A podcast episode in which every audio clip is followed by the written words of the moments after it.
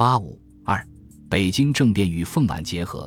十月十八日及十九日，冯玉祥连续召集部将张之江、李明忠、陆中麟、刘玉芬、刘季、熊斌等开秘密紧急会议，决定行止。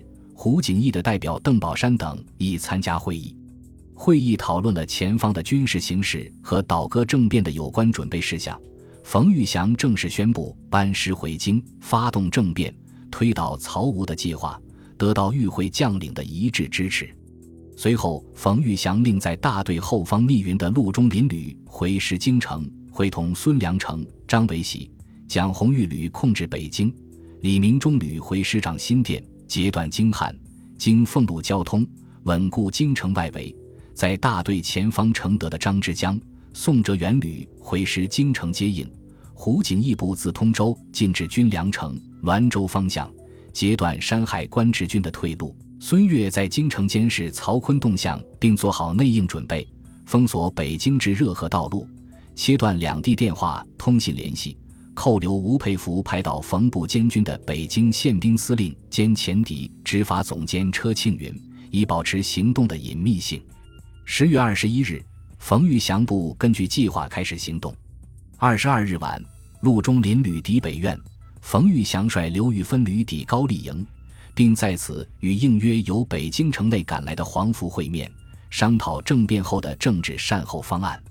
二十二日晚，陆中麟部已有一团进城，会同孙岳部于当晚十二时占领电报局、电话局和火车站，切断了北京与外界的交通通讯联络。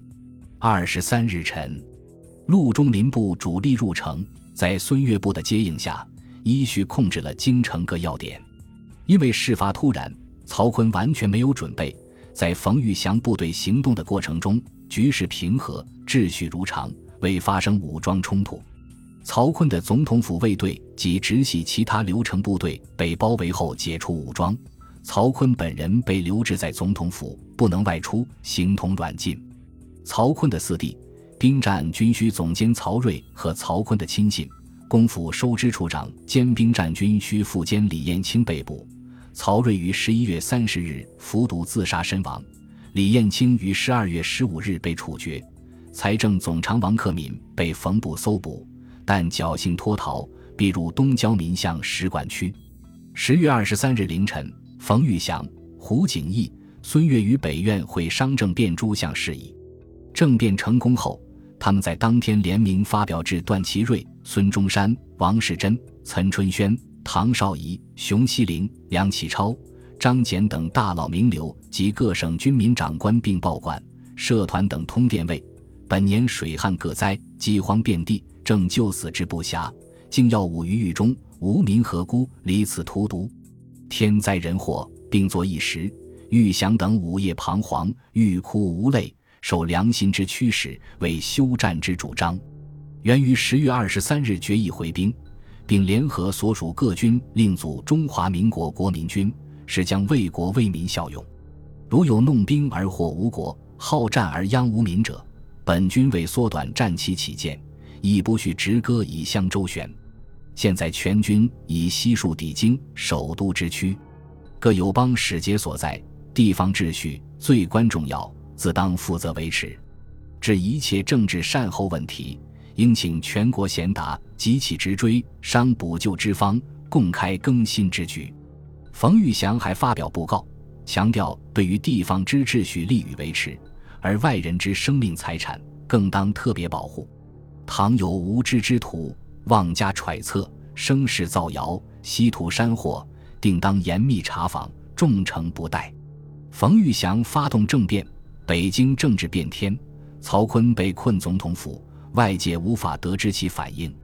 据时任国务总理的颜惠庆回忆，九月二十三日，此处四位颜惠庆记忆错误或译者翻译错误，因为十月二十三日，作者注早期时，门房惊慌地将我叫醒，报称街上布满士兵，据悉为冯玉祥将军的部队。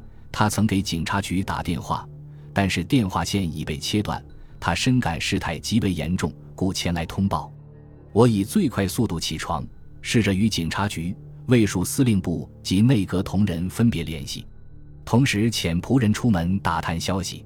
仆人从附近探寻以后回来报告，冯玉祥将军回师北京，发表和平宣言，并包围了总统府，请求大总统同意他们的政见。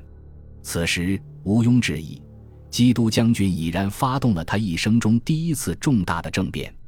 这一判断迅速被证实。一位内阁同僚数小时后前来拜访，并希望知道下一步该做什么。颜惠庆还能做什么？他能做的只有等待，等待枪杆子决定他们这些笔杆子该做什么。果不其然，当天上午，孙越前来拜见颜惠庆，解释了冯将军回师北京的理由，称冯将军此举是为了国家利益，阻止不必要的流血战争等等。孙越向颜惠庆严厉要求，必须对吴佩孚大帅撤职查办。颜惠庆感到不妥，认为应给无体面的闲职。在随后召开的内阁紧急会议上，与会者对冯玉祥的突然倒戈甚为震惊，但是内阁别无选择，只有接受冯将军的全部要求。因为内阁会议尚在进行，突然闯进六七名冯军将校，催逼我们立即颁布命令。声言士兵长途跋涉三天三夜，已疲惫不堪，情绪甚坏，因而任何的拖延不决，都将给大局带来更为不幸的灾难。枪炮已沉于公府门前，他们只能保证所控军队在下午两时以前不闹事。过此期限，他们不再认为部队还能保持京城的平静与秩序。颜惠庆还在二十四日专门入府，向曹锟详陈一切，为熟记利害。只有依允换章之要求，下停战令于免伍子玉之。曹锟回应称：“对奉作战，虽系子玉主张，于是成之。要办子玉，先办曹某。”继而孙岳道向曹锟表示可以保其安全，并可通融给吴佩孚一名义下台，但命令必须发。曹锟无奈，只能对颜惠庆表示：“责任内阁，一切可负责办去，于听君等办理可也。”颜惠庆遂召集内阁会议，通过各项命令，请曹锟盖印发表。内阁已向曹锟提出辞职。十月二十四日，曹锟通电全国，声明本大总统受任之初，即以镇岛祥和为直至，耿耿此心，久经宣誓有终。此次用兵东北，实出万不获矣，而期望和平之志，未尝一日获于。兹特申令停战。自下令之日起，两方军事者即停止进行，隔守原防，听候中央筹议结束办法。